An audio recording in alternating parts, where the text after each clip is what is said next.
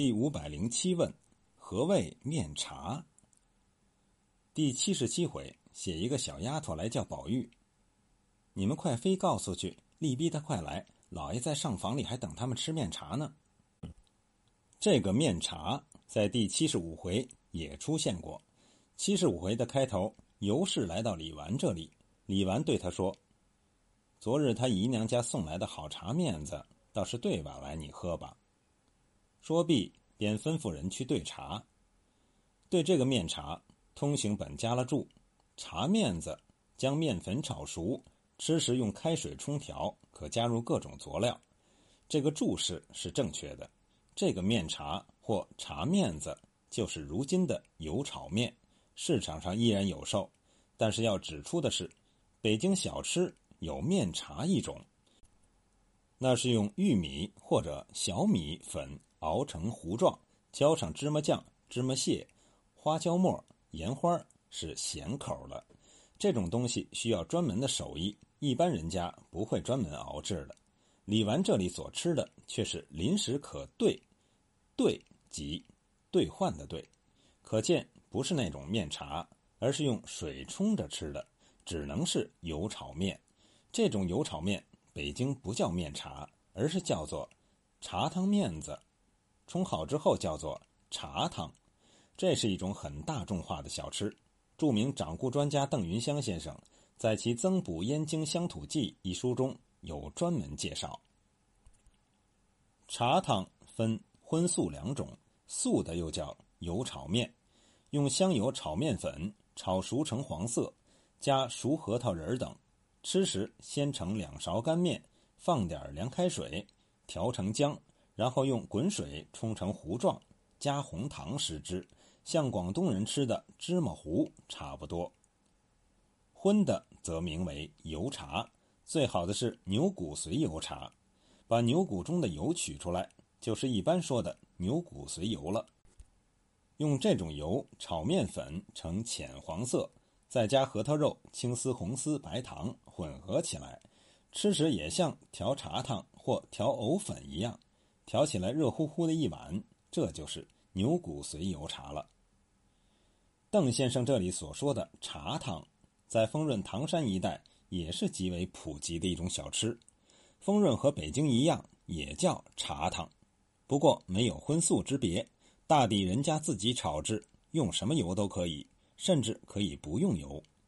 文革当中，我十一二岁，父母都被压了起来，就我们哥俩过日子。实在没什么可吃，我自己就炒过这种东西，不用任何油，干锅炒面。要领是不能用铲子，要用心吹着，不停的搅动，稍一不慎就糊了。炒好后用开水一冲，放进红糖白糖，一样好吃。若是铺子里面卖的，就大抵都是牛骨髓油炒的，里面要加上核桃仁、葵花籽儿、花生碎等等，叫做八宝茶汤。旧日唐山小山有一家铺子，就专卖这种八宝茶汤和油炸糕，生意很好。我曾多次吃过。这种东西现在一般是叫油炒面了，过去不这样叫，只叫茶汤。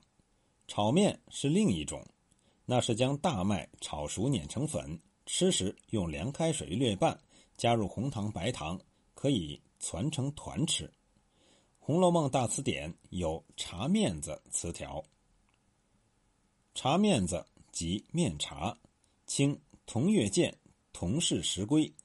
面茶熬粗茶叶，炒面兑入，加芝麻酱亦可，加奶子亦可，微加搓盐。凡炒面用水扒熟再盐，这是较高级的面茶。这里所说的是旧北京所吃的咸口的面茶。而非茶汤，茶汤都是甜口的。注释者搞错了。中国北方关于茶的概念相当宽泛。仅据《金瓶梅》一书来看，给我的印象，凡是可吃的东西，几乎都可以入茶。粗略摘引一下，就有：瓜仁泡茶、绝细金牙雀舌甜水好茶、果仁泡茶、姜茶。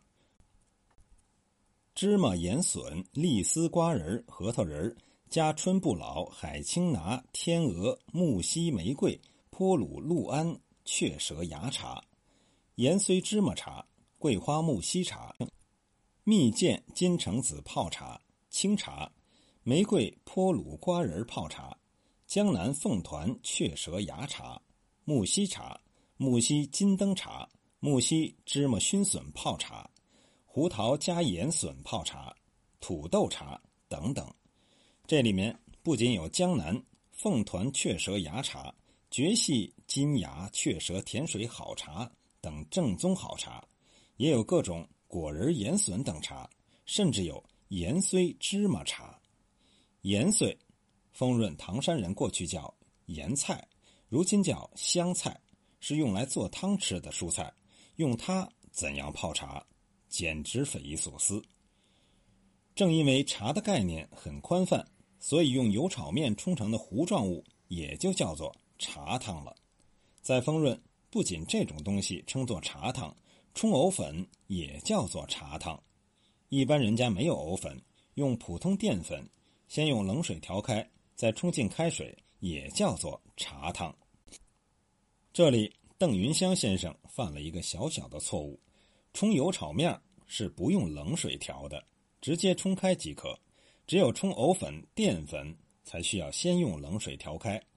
记得改革开放初期，在唐山老鸿雁饭庄对面的马路边上，还曾有一家专门卖这种茶汤的小摊子，以一把龙嘴大铜壶为号召。